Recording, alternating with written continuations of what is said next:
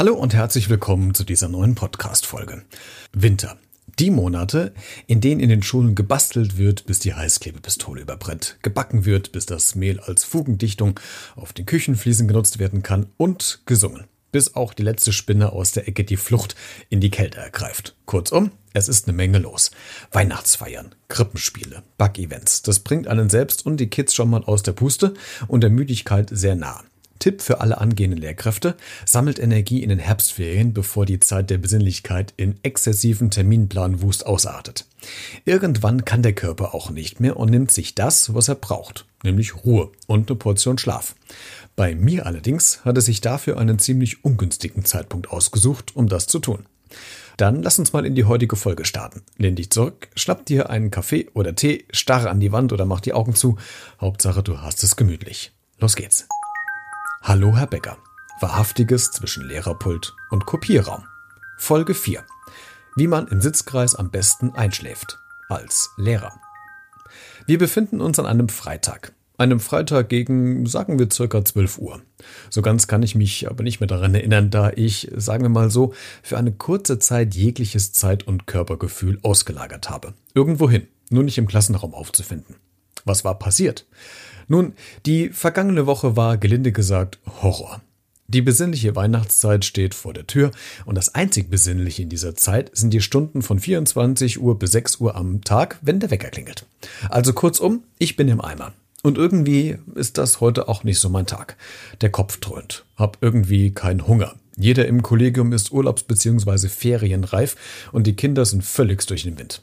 Als kleiner Spoiler für angehende Lehrkräfte. Kinder in der Vorweihnachtszeit sind häufig so wie ein Ameisenvolk, das sich vielleicht beispielsweise in einer Zuckerwürfelfabrik eingenistet hat. Völlig wuselig, immer High und Körperkontrolle kennt man einfach nicht mehr. Süßigkeiten hier, Plätzchen dort, hier mal geschnuckt, da mal genascht. Für einige Kids ist der Zuckerspiegel schon morgens um halb sieben so hoch wie der Wasserstand im Marianengraben. Eine anstrengende Zeit. Und das zehrt natürlich auch an uns Lehrer oder Lehrerin. Zurück zum Freitag.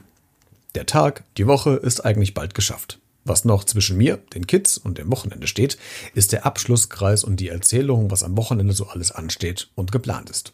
Jedes Kind erzählt, im Schnitt vielleicht zwei Minuten. Und bei 24 Kids in der Klasse muss man kein Mathe-Freak sein, um zu wissen, okay, das dauert jetzt eine ganze Weile. Wir sitzen also im Sitzkreis und Kind A beginnt zu erzählen. Während des kleinen Kurzreferates zum Thema kreative Gestaltung des dritten Adventswochenendes merke ich, wie mir wohlig warm um die Füße wird. Okay, das liegt natürlich auch daran, dass alle sieben Heizkörper im Raum bei Stufe 3 heizen, als würde man den neuen ICE der Deutschen Bahn mit Holzkohle zum Kickstart vorbereiten. Die Schneemänner und Nikoläuse, die an den Fenstern kleben, neigen auch schon die Köpfe und Bäuche nach unten, weil vor Wärme der Kleber auch entschieden hat, seine Konsistenz von hart zu weich zu ändern. Die Augenlider werden immer schwerer und mein Zeitgefühl ist völlig durch die Rolle gekommen. Das merke ich selbst nicht mehr, werde aber von der Schülerin darauf hingewiesen, nachdem ich ihr sagte, nicht so viel zu erzählen, dass sie doch erst beim dritten Satz wäre. Naja, die Geschichten gehen weiter und ich muss sagen, was ist denn plötzlich mit meinen Schülern los? Ich sehe Bilder im Kopf von traumhaften Sandstränden, Urlaubszeit, plötzlich ein paar Geschenke und einiges mehr. Ich grinse vor mich her und fühle mich aktuell sehr entspannt. Wahnsinn. Das hatte ich noch nie im Sitzkreis, schon gar nicht an einem Freitag, kurz vorm Wochenende. Diesen Zustand empfinde ich als sehr angenehm. Nur dauert dieser nicht mehr allzu lange an.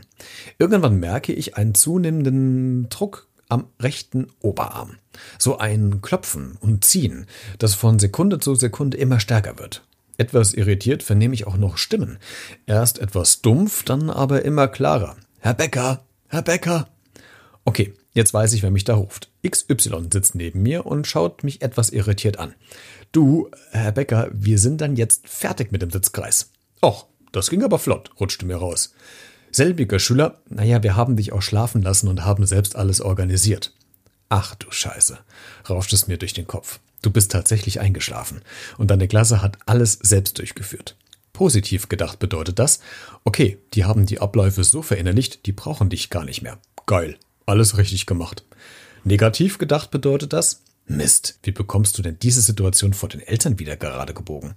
Ich hatte für letzten Punkt überhaupt keine Lösungsmöglichkeit und beschloss es einfach nicht zu thematisieren. Vielleicht ist es den Kindern auch gar nicht so wichtig, zu Hause darüber zu berichten. War es doch. In der letzten Woche vor den Weihnachtsferien kommen natürlich immer ein paar Eltern vorbei, um sich für das vergangene Jahr zu bedanken und vielleicht kleine selbstgebackene Kekse vorzubereiten. Dieses Mal aber waren es keine Kekse, sondern Eltern, die ich wirklich sehr liebe, brachten eine Flasche Cola vorbei mit einem kleinen Gruß, damit sie weiterhin so gut durchhalten. Grins. Die Moral von der Geschichte? Drehe im Winter die Heizung auf Stufe 1, das reicht völlig aus, wenn du am Freitag einen Abschlusssitzkreis machst und stelle immer eine Not-Cola ins Lehrerpult. In der nächsten Ausgabe kümmern wir uns um eine völligst aus den Fugen geratene Vertretungsstunde in Deutsch. Wir machen dann mal für heute Schluss.